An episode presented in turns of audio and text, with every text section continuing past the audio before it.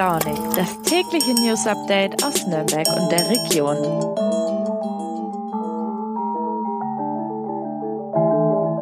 Hallo und willkommen zurück zu Früh und Launig. Heute ist Donnerstag, der 26. Mai. Ich hoffe, ihr seid gut in diesen Feiertag gestartet und dass ihr euch entweder heute einen entspannten Tag machen könnt oder eben den Vatertag gebührend feiert. In der heutigen Folge beschäftigen wir uns gleich mit zwei Virusvarianten. Warum die Affenpocken, bei denen bereits die ersten Fälle in Deutschland und auch im Freistaat nachgewiesen wurden, derzeit aber kein Grund zur Besorgnis sind, darüber habe ich mit meiner Kollegin Isabella Fischer geredet, die sich unter anderem mit einem Virologen aus der Region über dieses Thema unterhalten hat. Danach spreche ich mit Tobias Lang über die voraussichtliche Corona-Situation im Herbst. Auch er hat sich mit verschiedenen Experten und Behörden zu dieser Thematik ausgetauscht. Und zum Abschluss gibt es wie jede Woche bei Früh und Launig diese Woche nur einen Tag früher die Wochenendtipps von Fein Raus von Andrea Munkert.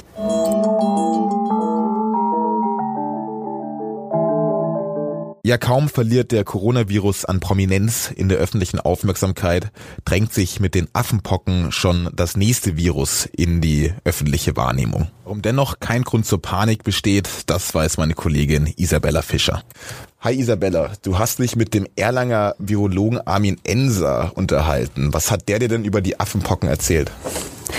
Ja, genau. Ich habe mich mit Armin Enser vom Virologischen Institut des Uniklinikums unterhalten. Also Armin Enser hat mir erzählt, dass die Affenpocken eigentlich Nagerpocken heißen müssten, denn das Virus stammt von den Nagern ab und wird von denen auf Affen und Menschen übertragen.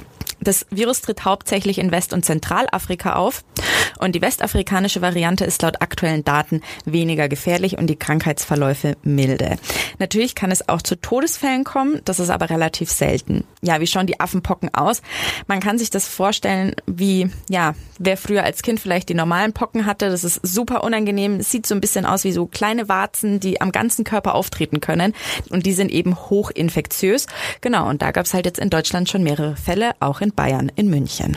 Müssen wir uns Grund zur Sorge machen?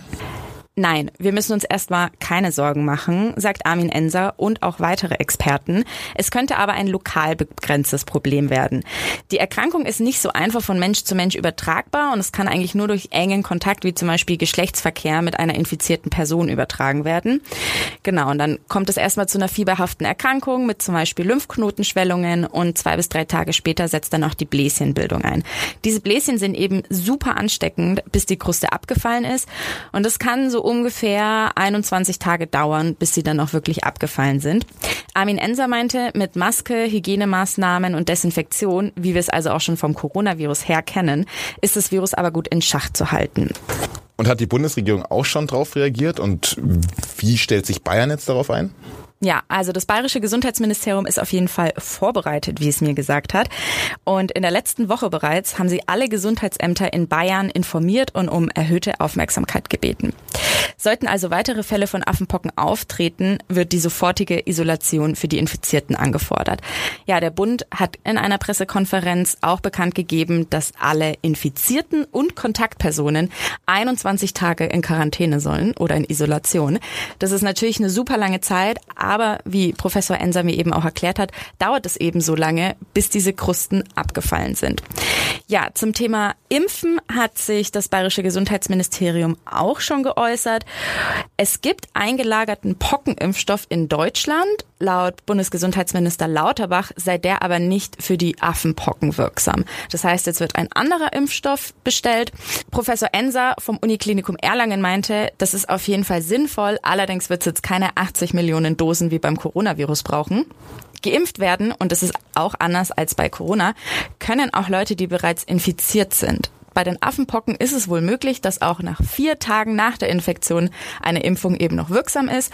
Und Professor Enser meinte auch, dass vor allem Leute mit einer Immunschwäche, wie zum Beispiel dem HIV-Virus, dass die auf jeden Fall geimpft werden sollten, weil die eben mit einer Abwehrschwäche noch gefährdeter sind als, sage ich jetzt mal, in Anführungszeichen gesunde Menschen.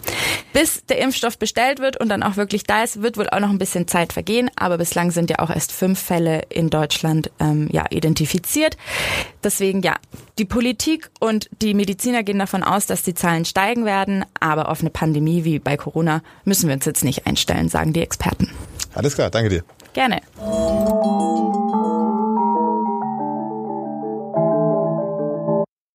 Ja, aber leider auf der anderen Seite gibt es auch noch den Coronavirus. Auch wenn wir langsam aber sicher zur Normalität zurückkehren, befürchten viele, dass sich die Corona-Situation im Herbst wieder verschlimmern könnte. Mein Kollege Tobias Lang weiß mehr dazu. Hi Tobias, wie schätzen Experten die Corona-Situation für kommenden Herbst denn ein? Müssen wir mit einer neuen, noch gefährlicheren Corona-Variante rechnen oder können wir einem entspannten Winter entgegenblicken? So recht will sich da niemand festlegen. Eine neue Variante ist durchaus wahrscheinlich, ob sie aber auch gefährlicher ist, hängt von zufälligen Mutationen ab. Ein Virologe, mit dem ich gesprochen hatte, vertritt die These, dass eine gefährlichere Mutation bei Atemwegserkrankungen historisch einmalig wäre. Was aber denkbar ist, ist, dass eine neue Variante den Immunschutz umgehen kann und damit wieder deutlich mehr Menschen erkranken. Und was fordern Experten, um sich auf den Herbst vorzubereiten? Erst einmal muss die Immunlücke gemessen werden. Das beschreibt im Prinzip die Anzahl der Menschen, die gegen Corona ungeschützt sind. Und das ist entscheidend dafür, wie durchschlagend eine neue Variante im Winter sein wird. Und was plant die bayerische Staatsregierung? die Staatsregierung erst einmal engmaschiges Monitoring. Doch Bayern will sich auch beispielsweise auf Pooltests an den Schulen vorbereiten. Ob das alles kommt, hängt tatsächlich aber davon ab, wie gefährlich die Variante am Ende wird. Ist denn der rechtliche Rahmen dafür überhaupt noch vorhanden? Nicht wirklich. Es gibt Basisschutzmaßnahmen wie die Maskenpflicht im ÖPNV. Wie es aber beispielsweise an den Schulen weitergeht, ist noch nicht geklärt. Bald läuft auch die sogenannte Testverordnung aus, in der die kostenlosen Corona-Tests geregelt sind. Tut sich in den nächsten Wochen nichts, muss der Abstrich wieder selbst bezahlt werden. Und wie schauen die bayerischen Krankenhäuser auf die Corona-Situation im Herbst? Zeigen die sich besorgt oder sind die eher zuversichtlich? Die Krankenhäuser schauen relativ entspannt auf den Herbst. Bislang war das Gesundheitssystem nicht flächendeckend überlastet und das Nürnberger Klinikum sagt beispielsweise, dass sie mit ihren Konzepten relativ gut gefahren sind. Dort wurden die Lager mit Schutzkleidung, Material und Masken aufgefüllt, aber auch dort kann man nur abwarten. Und jetzt kommen wir wie gewohnt zum Wochenabschluss zu den Wochenendtipps von Fein raus. Hi Andrea, was ist denn dieses Wochenende alles los? Hallo Gregor, hallo liebe Zuhörerinnen. Ja, diese Woche gibt's einen richtig dicken Satz heiße Ohren. Freitag wird's ein bisschen gemütlicher, was die Musik anbelangt. Auf der Kulturterrasse in Fürth, die sich zurückmeldet zu diesem Wochenende, ähm, musizieren Hanna Sikasa und mir Andreas auf der Decke der Stadthalle. Und am Freitag ist auch im Z-Bau ein dickes Techno-Brett gebohrt worden oder wird gebohrt. Xylotrup ist mal wieder da und unter anderem sind dort Komoot mit, mit dabei, die den mit Techno, Disco und Co. einheizen. Und wer Lust auf eine noch weitere Ikone hat, Thomas Hofknecht Liebknecht, der DJ-Star schlechthin, zündet am Freitag in der Rakete ordentlich die Beats ab.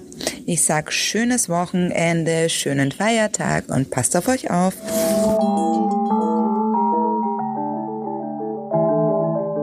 damit darf ich mich verabschieden von euch. Ich danke euch vielmals fürs Zuhören. Es hat mir mal wieder riesig Spaß gemacht, euch durch die Woche begleiten zu dürfen.